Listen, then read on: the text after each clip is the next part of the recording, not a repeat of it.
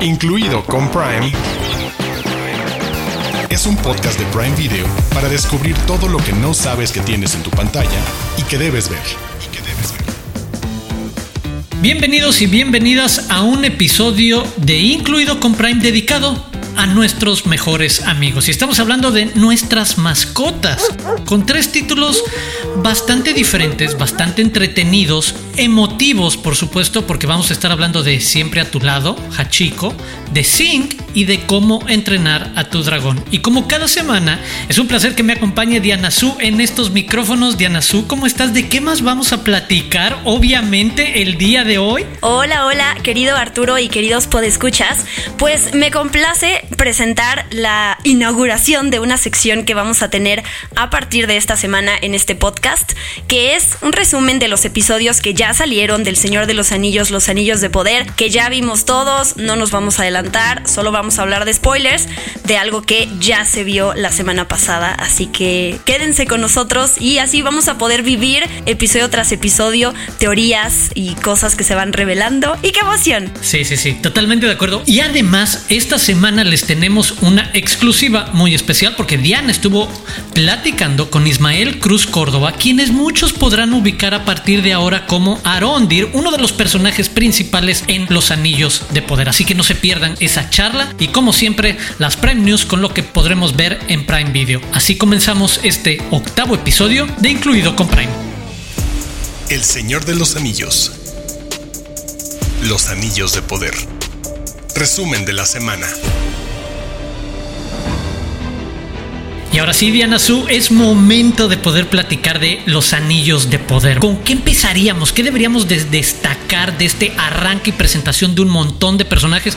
A mí ya me empezó a conectar la parte de escucharlos, conocerlos, saber dónde van a estar amistades, dónde van a estar algunos conflictos en el camino. ¿Qué destacaríamos? Sé que tú has hecho un gran trabajo con los highlights de estos primeros 120 minutos de los anillos de poder. Pues a mí algo que me emocionó del primer episodio es que Galadriel, eh, además de que la conocemos de niña y que vive en este lugar que se llama Valinor, que es como el lugar donde viven los elfos felices para siempre, ella empieza narrando la serie y es lo mismo que sucede en la primera película de la Comunidad del Anillo, es Galadriel quien empieza narrando, entonces ahí ya fue como el primer toque de nostalgia que tuve en la serie con referencia a las películas. Empezamos acompañándola en toda su odisea después de que terminan derrotando a un personaje que se llama Morgoth, que es el primer señor oscuro, que quizás quienes no tengan noción de la primera edad, de la mitología de Tolkien, es como antes de Sauron tenemos este otro villano que fue derrotado y que a pesar de que se empieza a decir que la guerra ya terminó y que todos ya podemos vivir en paz,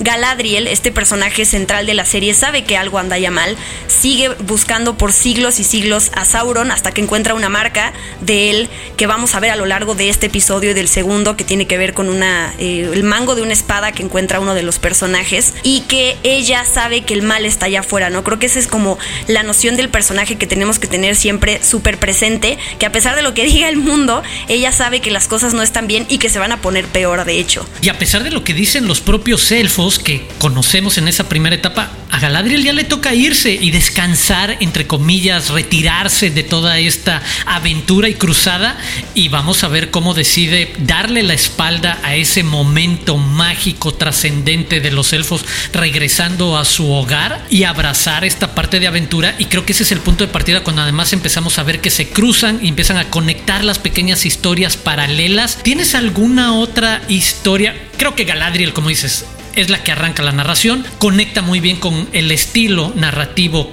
que presentaba el mismo personaje en la trilogía original. ¿Qué otros nuevos personajes deberemos de empezar a monitorear y poner atención por lo que empezó a suceder en estos primeros minutos? Yo tengo los míos. Yo sé que para mí Durin y Elrond son una pareja que quiero ver constantemente, sobre todo Durin, que además pudimos ver un poco la dinámica con su esposa, la dinámica con su papá, con quien tiene también como cierto conflicto y diferencia, el rol que tiene la esposa para acercarla viejo amigo con quien tiene una rencilla porque lo olvidó por muchos años estos elfos que no consideran el tiempo y como para ellos todo es un parpadeo, de repente se les hace muy fácil abandonar a sus amigos enanos. Me gusta mucho lo que hemos empezado a conocer de estos personajes y la manera en la que en este caso Elrond llega a visitar a su amigo y hacer una prueba competencia. Pero además eh, de todo esto que mencionas que sí, o sea, esta, es siempre esta relación entre elfos y enanos que sabemos que se la pasan peleándose entre ellos, queriendo demostrar quién es más fuerte que el otro y quién derriba más orcos, como le pasaba a Legolas y a Gimli en las películas. Es importante recordar por qué Elrond está visitando a Durin, ¿no? Más allá de este resentimiento que, él tiene hacia, hacia el elfo. Y es que al, final del primer episodio, un elfo que se llama Celebrimbor, que es este elfo herrero, se lleva a Elrond a trabajar con él y le dice que él quiere construir una torre eh, de donde brote eh, una llama muy caliente y pura porque él quiere forjar algo más adelante que sabemos que él tiene que ver con, la forja de los anillos de poder. Entonces, Elrond, ah bueno, eh, Celebrimbor le dice a Elrond necesitamos mano de obra y a Elrond se le ocurre ir a visitar a Durin, al, al, enano y a pues proponerle que trabajen juntos, ¿no? Ahí es de donde, sale todo este resentimiento y esta parte, esta prueba de fuego de quienes pueden romper más piedras. Pero eh, al final del segundo episodio hay algo que le muestra el rey a su hijo, al enano, a, Durin, que no se sabe qué es. Es una escena que me recordó mucho a Pulp Fiction, ¿no? Cuando tenemos que abren este, este portafolio y se ve que algo brilla, claro. pero no se sabe qué es. Así exactamente pasa eh, al final del segundo episodio y pues ahí veremos qué está pasando entre estos, este, pues, eh, estos enanos, entre su papá y Durin. Y pues antes de, pasar a las otras razas, sí quiero regresar con los elfos, porque hay un nombre importante que es Gil-galad, que es este el rey de Lindon, que es, como tú ya decías, quien le dice a los elfos, al ejército de Galadriel, ya regresense a su hogar, vivan felices para siempre, ya tenemos paz total. Y por el otro lado, conocemos a el personaje de Arondir, que es interpretado por Ismael Cruz Córdoba, que él está en The Southlands, que es este lugar en donde lleva casi 80 años vigilando a los hombres y mujeres, porque resulta que de ahí salieron muchísimos aliados de Morgoth. Entonces hay mucho mal, mal ahí. Conocemos también a este romance que él tiene prohibido con una chica que es una curandera que se llama Bronwyn y su hijo que se ve que va a ser clave en meter la pata en la historia porque tiene como como eh, escondido este mango de, de, una espada que tiene la marca de Sauron y que se la lleva con él cuando ya empiezan a huir, pues de que saben que se avecina algo malo. Entonces que este niño traiga consigo esta espada, eh, pues puede ser justo que nunca se puedan despegar del mal y que pues se pueda convertir en un malo en la historia. Eso quién sabe qué pueda pasar. Pero los Harfoots, Arturo, tú platica de los Harfoots porque hacen un descubrimiento muy importante.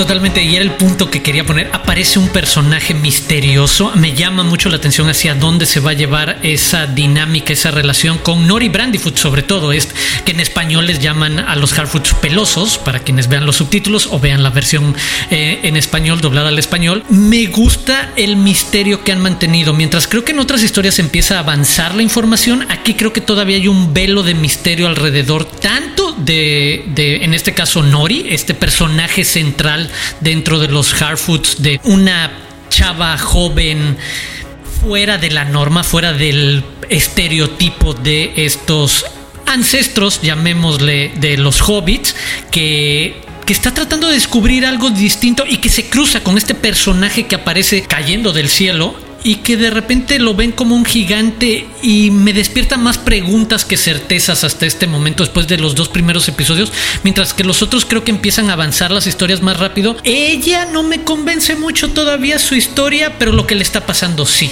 el, el que sea este personaje que trata de romper con las tradiciones de su pueblo o su raza y empieza a intentar algo distinto y empiece a tratar de proteger a un hombre o gigante o algo más. Creo que esta raza en particular va a ser un centro emotivo, empático muy peculiar de, lo que vayamos construyendo de las historias. ¿Tú qué sentiste con ellos? A mí me gusta, ¿sabes qué? La identidad musical que tienen, porque cada vez que aparece un, contexto diferente de personajes, la música se escucha diferente. Y con los Hardfoods tenemos, se escucha como todo alegre, como eh, juguetón, divertido. Y siento que va mucho de la mano con el tipo de personaje que estamos viendo y cuál es como su rol en esta historia los Harfoots, que sabemos que son estos seres curiosos por no llamarles chismosos y de ahí sale esta curiosidad que tiene el personaje de Nori que tú decías de acercarse a este extraño que aparece ahí. Y me gusta porque son estos personajes que si no fueran de esta manera quizás no se atreverían a relacionarse con otros que se ven pues no sé diferentes a ellos.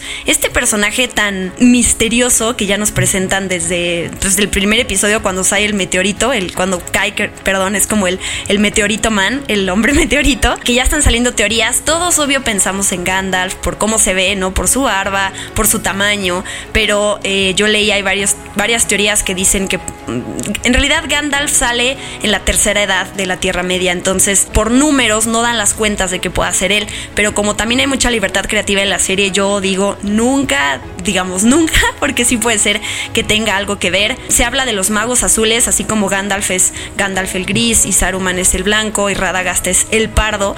Estos magos azules que también forman parte de la historia del Legendarium de Tolkien, podría ser uno de esos. Hay gente que dice que hasta es Sauron, ¿no? Porque en el póster del personaje creo que aparece con una manzana, la típica manzana de la discordia que podría significar que va a traicionar a alguien, entonces puede ser Sauron. Y la otra es, alguien pone ahí, ¿qué tal que es ese extraño? Es como el dios versión Tolkien, ¿no? Como en esa mitología que represente a este ser omnipotente. Entonces, pues no sé, ustedes déjanos, déjenos sus teorías con el hashtag incluido con Prime, porque si hay algo padre de este tipo de series es que las teorías pueden llevarnos hasta quién sabe dónde. Y déjenos sus teorías de cerremos con la última escena del segundo capítulo de ¿Quién rescata a Galadriel? ¿Quién creen que sea? ¿Quién saben que es? A mí me provocó mucha curiosidad sin saber qué puede venir, pero creo que ahí hay una sorpresa, un giro muy interesante.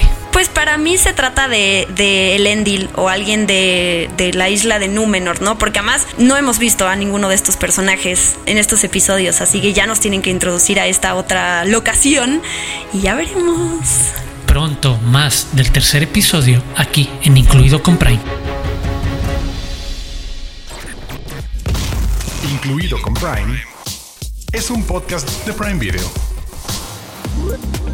Y el plus, el extra, el upgrade que les habíamos prometido para el episodio del día de hoy, la entrevista de Diana Su con Ismael Arondir, uno de los personajes que más vamos a seguir y estoy seguro del que más vamos a hablar en las próximas semanas en Los Anillos de Poder. Close Up. El invitado de la semana.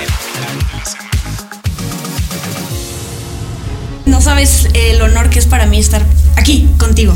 Te lo quería decir primero. Estoy preparando mis preguntas, pero dije, le tengo que decir antes algo, que es que estoy muy orgullosa de ti. Yo leía que eh, desde chiquito tú querías ser un elfo. Te encontraste con este tipo de comentarios como de los elfos no se ven como tú. Y hoy eres un elfo y eres un elfo latino y te, te juro que me dan ganas de llorar porque nos estás representando, porque lo lograste y Felicidades. No, gracias. Eh, eh, en realidad y podemos empezar por ahí. Han habido muchas avenidas de todo el cast, que somos 22, de llegar a lo que es el mundo de Tolkien. Y pues se habla mucho de los libros, se habla mucho, un poquito a veces más académico, pero la realidad es que mi proceso fue más emocional y de vivencia. Me llama mucho la atención que has tenido, bueno, tú y tus compañeros han pasado como varios procesos muy a ciegas de repente, porque tú ni, sabías para qué audicionabas, te dijeron que un Aragon Type, ¿no? Más o menos. Y de repente los sets que están construidos, que los, o sea, es estar en la Tierra Media. ¿Cómo fue para ti hacer el switch entre estas experiencias como más tangibles y de repente más abstractas? Bueno, las más abstractas fueron primero. Yo estaba audicionando, como dice ahí, el, casting call decía uh, male, 30, um, Aragorn type, mysterious. ¿Sabes? So, yo empecé a preparar un personaje, sabemos cómo es Striker, y, él, es más tiradito. Esa primera escena que tiene la, en la peli, por ejemplo, como describe los libros, pero también él es más hombre, ¿sabes? Eh, una fisicalidad completamente distinta. So, comienzo a preparar el personaje así. Audiciono casi por 6, 7 meses. De, imagino que leíste que me rechazaron, me dieron rechazo varias veces también. Yo seguía, no, no, no. Seguimos peleando por el personaje y de repente me vuelan a Nueva Zelanda. Dicen, bueno, vamos a llevárnoslo para acá a ver qué hace.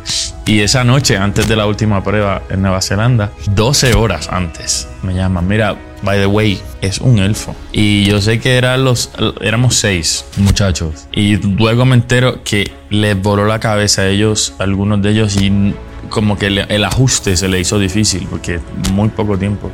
Pero tan pronto a mí me dijeron que era un elfo, y hice. Y empecé a caminar derechito por, por la ciudad de Auckland, como, bueno, ya he llevado todo este tiempo pretendiendo ser un elfo.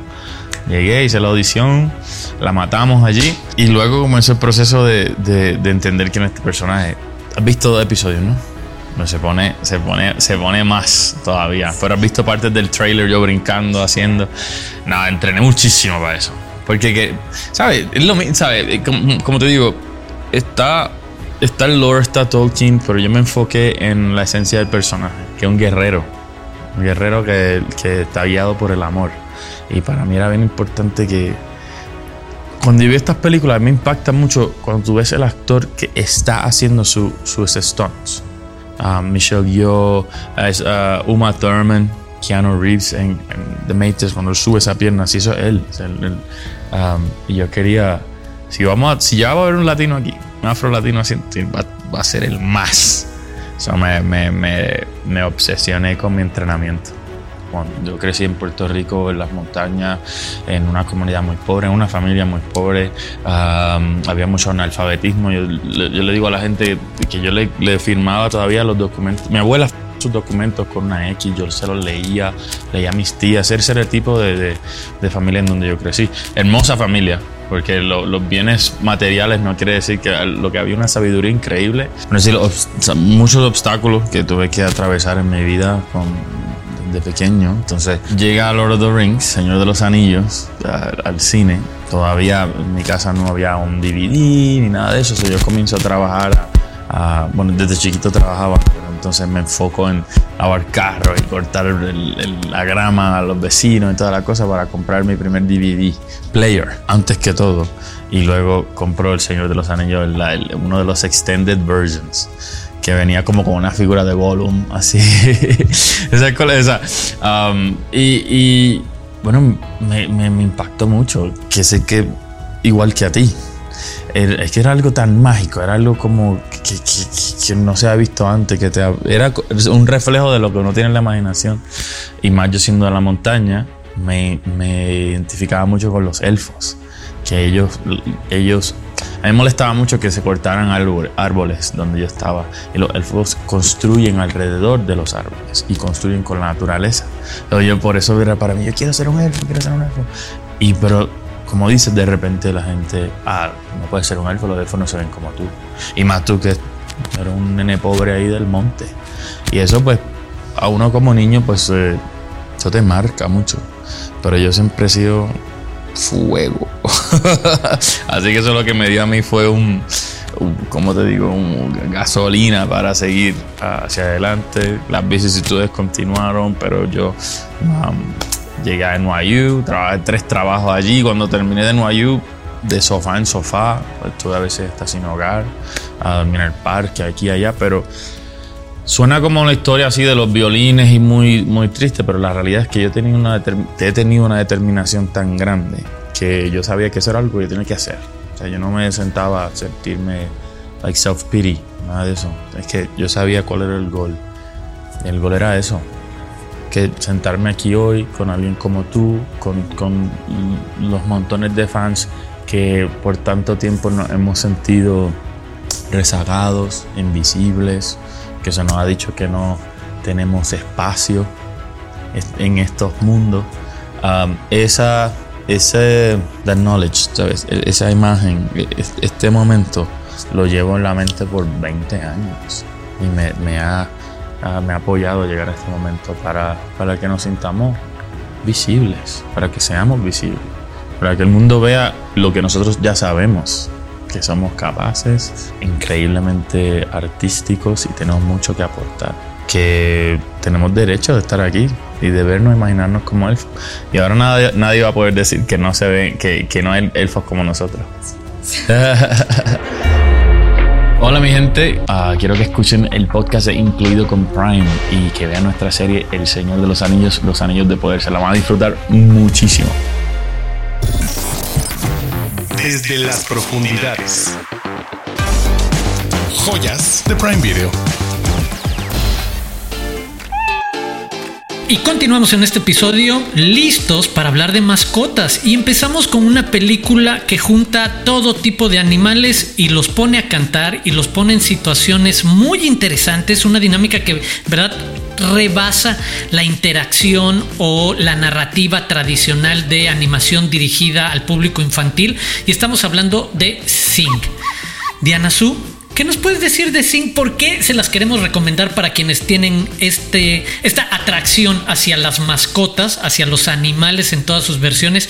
¿Qué nos ofrece Sing? Pues es que a mí me gusta mucho esta película. Eh, tengo en mi playlist, de, de hecho, de canciones varias de esta película que me gustan mucho, sobre todo porque los intérpretes, ¿no? Taron Egerton y tenemos a Reese Witherspoon y a Matthew McConaughey y a esta Scarlett Johansson y bueno, el doblaje también es bastante bueno en la película. Pues dentro entrada decir, pues no sé si entre como en el campo de mascotas en realidad esta película, en la ciudad en la que viven, conviven justo estos diferentes tipos de, de animales. Y aquí tenemos el personaje, es un, el, el principal es un koala, que me encanta su entusiasmo y cómo es súper emprendedor. Es un koala que tiene un teatro y entonces ya no vende muchos boletos y lo que, lo que organiza es un concurso de talentos para eh, pues vender entradas, ¿no? Y hacer que vuelva a, a caminar como todo su negocio. Y gra el gran encanto de la película son todos estos animales y sus respectivas personalidades. Ninguno de ellos se dedica a la música, a cantar, y aún así todos son talentosos, ¿no? Tenemos una cerdita, ama de casa, que tiene como 25 cerditos, que no sé cómo le hace, la verdad, esa mujer en la vida, y mmm, cómo ya va a ser una audición. Tenemos un gorila adolescente que su papá está me metido en cosas de robos y de delincuencia, y él quiere... De la mafia. De la mafia, él quiere perseguir una carrera de solista, tenemos una elefanta con pánico escénico, entonces como ver estos contrastes además en las personalidades y en los pues arquetipos de estos personajes eh, Soy es muy fan divertido. de la puercoespín rockera la puercoespín rockera, que es justo el personaje de, Scarlett Johansson.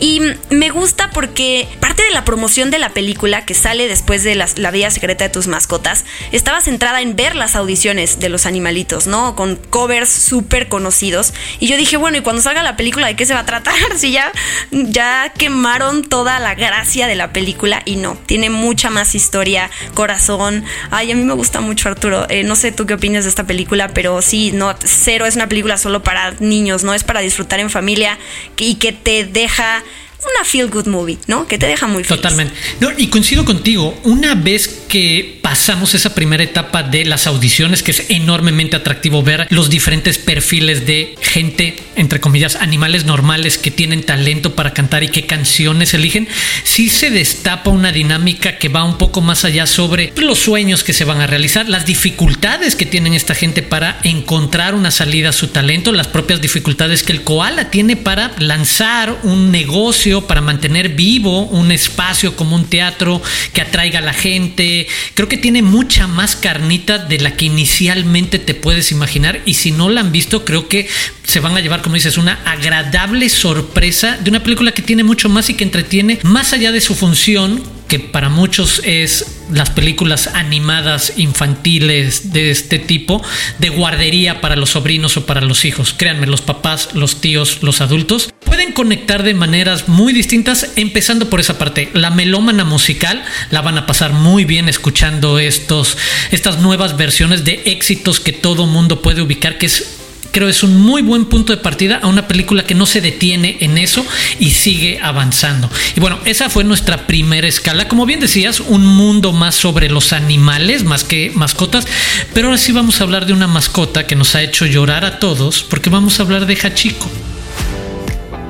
Una película que reto a alguien que utilice el hashtag incluido con Prime y que nos diga que no ha llorado o no se le han llenado los ojos de lágrimas en algún momento viendo esta película sobre la historia basada en una historia real, sobre la película basada en una historia real y además un remake de una película japonesa sobre este perro que durante nueve años regresó a la estación de metro donde se encontraba con su dueño, que era un profesor de una universidad en Tokio, esperando que regresara, pero su dueño había muerto muerto y hablar de esa fidelidad a ultranza que tienen, en este caso, los perros, esperando que regresara su dueño y totalmente centrada en el personaje del perro. Todo lo que pasa alrededor creo que es un poco, si me permiten la expresión, gratuito. Lo que le pasa a los humanos o lo que le pasa en este caso a Richard Gere como este, el personaje central humano que acompaña la historia de Hachiko es un poco...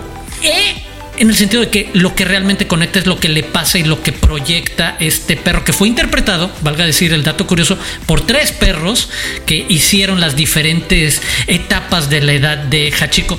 Yo sé que la, volvimos a ver en estos días y estábamos platicando por WhatsApp de que volviste a llorar una vez más viendo Hachiko. Sí, maldita película hermosa. Evito verla, la verdad, porque me hace llorar mucho. O sea, sí creo que es una película manipuladora a nivel emocional, con la musiquita, con el perrito, que ya sabes este, cómo se acuesta. O sea, que sabes que te va a destrozar desde el principio.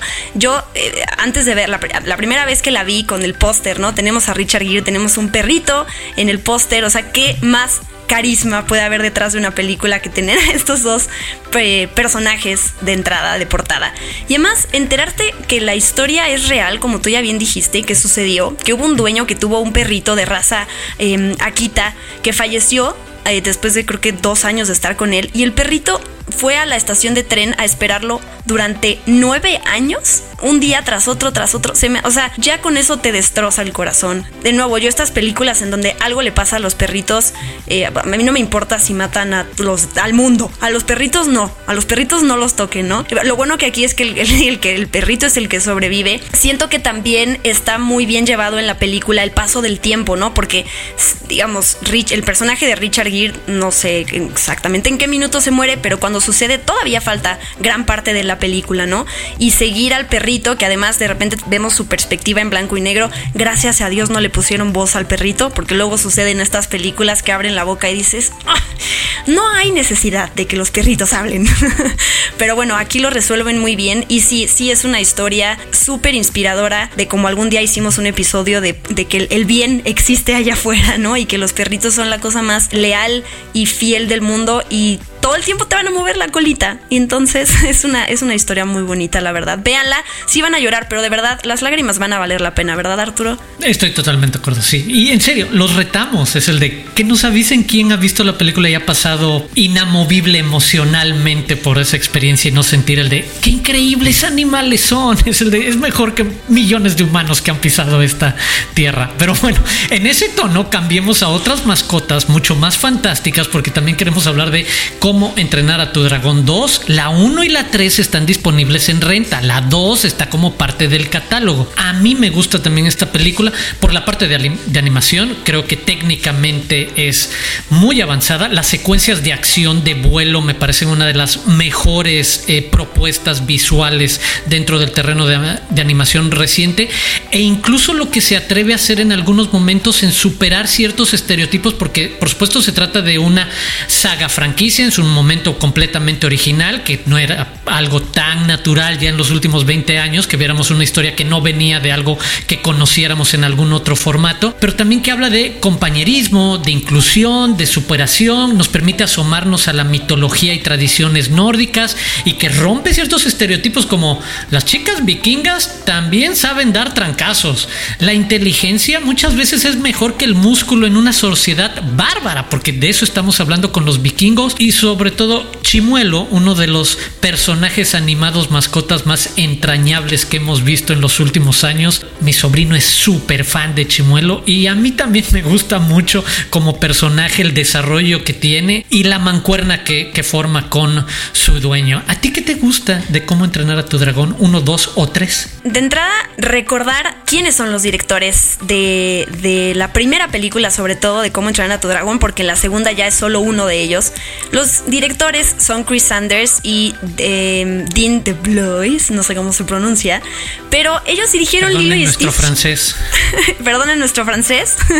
ellos dirigieron Lilo y Stitch, Arturo. O sea, ya de entrada me compraron con, con eso porque eh, en 2002 el Lilo y Stitch y está eh, ocho años después. Y se nota en Chimuelo En el diseño de Chimuelo, la influencia de Stitch, ¿no? Esas orejitas, los ojos y también la personalidad, porque a, simple vista Chimuelo podría ser, eh, de entrada es un dragón, ¿no? Este personaje súper amenazante, peligroso. Y cuando empiezan a entablar esta eh, amistad, en este caso con, con Hippo, y en la peli, en, Lilo y Stitch, Stitch con Lilo, descubrimos como la otra cara de la moneda, ¿no? Este personaje súper tierno que quiere recibir amor. Eh, Chimuelo, además, que su personalidad está construida como a partir de, de, los gatos, de los perros, de los caballos, ¿no? Tiene como algo de todos estos animales. Y eso le sumas la, o sea, esta parte adorable, más la animación, más el elenco de voces también que le dan una vida increíble a los personajes. Y se entiende por qué la primera película de Cómo entrenar a tu dragón es de las más taquilleras de DreamWorks después de Shrek. O sea, Shrek es la joya de la corona de la compañía y esta es la primera película, de nuevo, es la más taquillera de, de todas estas. Entonces, cuando veo algo de Chimuelo, o sea, es increíble cómo los, los, bueno, ni siquiera solo los niños, los adultos se emocionan de este personaje que se ganó, el, se, ganó nuestro corazón, la verdad. Y después vino la película número 2, que ya dijiste tú, la 3. Y siento que todas fueron, estuvieron en, un mismo nivel de calidad, a nivel visual y a nivel emocional en la historia. Supieron desarrollar, exacto, la historia necesaria para cada nueva etapa sin repetirse y sin sentir como suele pasar que se caen las secuelas o las terceras partes. Creo que es bastante pareja. Y como dices, se ganó nuestros corazones, se ganó un montón de dinero en la taquilla y se ganó 15 premios y 61 nominaciones, incluido el Oscar, una nominación al Oscar a mejor película. Ojo, no es poca cosa, de nuevo, dentro de este terreno de lo que ofrece el cine animado, tanto para niños como para adultos, es una buena alternativa. Así que aviéntense cómo entrenar a tu dragón 2, renten la 1 y la 3 y se avientan un buen fin de semana de mascotas nórdicas mágicas que pasan por ser, lo describes muy bien, un caballo como el que puedes montar, pero que también vuela, pero también un perro al que acaricias y se roba tus cosas y es juguetón lúdico contigo. Una oportunidad, así como también denle una oportunidad a Sin y a Hachiko y a cómo entrenar a tu dragón en incluido con Prime. Prime News. Noticias calientitas de Prime Video. Seguimos muy emocionados con los primeros episodios de El Señor de los Anillos, Los Anillos de Poder, y no somos los únicos, ya que tuvo más de 25 millones de espectadores a nivel global en su primer día, convirtiéndola en el estreno más grande de Prime Video. Recuerden que los episodios se lanzarán semanalmente hasta el final de temporada el 14 de octubre. Prime News. Otro motivo para celebrar. La película Amazon Original Argentina 1985 recibió casi 10 minutos de una ininterrumpida ovación luego de su proyección en el Festival de Venecia, algo que emocionó hasta las lágrimas a su protagonista Ricardo Darín, ya que además fue la película más aplaudida del festival. Pronto les contaremos más sobre su estreno. Incluido con Prime, es un podcast de Prime Video. Y así es como hemos llegado al final del octavo episodio de la tercera temporada de Incluido con Prime Diana Su, qué gusto volver a platicar de películas contigo y de estas películas y demás y hacer nuestro recap de ahora en adelante de Los Anillos de Poder. Prepárense porque esta va a ser una parte que va a venir llena de spoilers. Les vamos a avisar cuando empiece esa parte para que brinquen 5 o 7 minutos y no se echen a perder nada. Pero también les recordamos, los vamos a platicar cuando ya haya salido la serie y les daremos casi una semana de tiempo para que se hayan puesto al día. Si no lo han hecho es el de no nos echen la culpa, no nos echen bronca. Eso es todo. Creo que es momento de despedirnos. Ya que mencionaste esto de los recaps de los episodios, suscríbanse a Amazon Music o a su plataforma de podcasting favorita para que les aparezca la notificación de nuestro podcast y así eh, nos escuchen semana con semana. Utilicen el hashtag incluido con Prime si quieren decirnos algo para o, nuestras arrobas que ahorita las decimos para que estemos en contacto y eh, sigan también a Prime Video MX arroba Prime Video MX en sus redes sociales para que estén al pendiente también de, los estrenos y noticias que salen. Yo estoy como arroba guion bajo Diana Su en todas las redes sociales. Espero que después de este episodio corran a abrazar a sus respectivas mascotas, aunque sea una tarántula, aunque sea un hurón o un perrito, háganlo. Y yo le quiero dedicar este episodio a mi perrito Flea, a mi perrita Oli, que ya falleció hace mucho. Así yo, la lista de los perritos de, mi abuela, de los vecinos no, no, no. Y voy a decir una historia muy triste, pero quería que quedara grabada por siempre. Yo tuve una tortuga terrenal hace mucho, mucho, mucho cuando era más pequeña. Y se llamaba Elmo. Y un día regresé a mi casa y solo estaba su caparazón. No sé si un animal se comió su interior o qué pasó con ella. Yo sé que es una historia muy triste y que quizás los voy a deprimir para siempre, pero pues te quiero, Elmo. y quería que tu memoria se quedara en este podcast por siempre. Sí. Mención especial para Elmo con esa historia, con un giro que no esperábamos, la verdad. De repente fue como el de, ok, bueno, pobre Elmo, ¿qué le pasó? Así como el de, se lo comió a alguien, lo cual estaría súper perverso. Pero que alguien nos cuente si se comen a las tortugas así nada más y quedan sus caparazones. Creo que sí, ¿verdad? Pero bueno, nos despedimos. Yo soy Arturo Aguilar, me pueden seguir en arroba Aguilar Arturo y los invito a suscribirse. Si acaso están escuchando este podcast, pero no cuentan con el servicio de Prime Video, pues suscríbanse muy pronto podrían estar viendo no solo los anillos de poder, sino todas estas recomendaciones que les traemos semana tras semana. Los esperamos aquí en Incluido con Prime.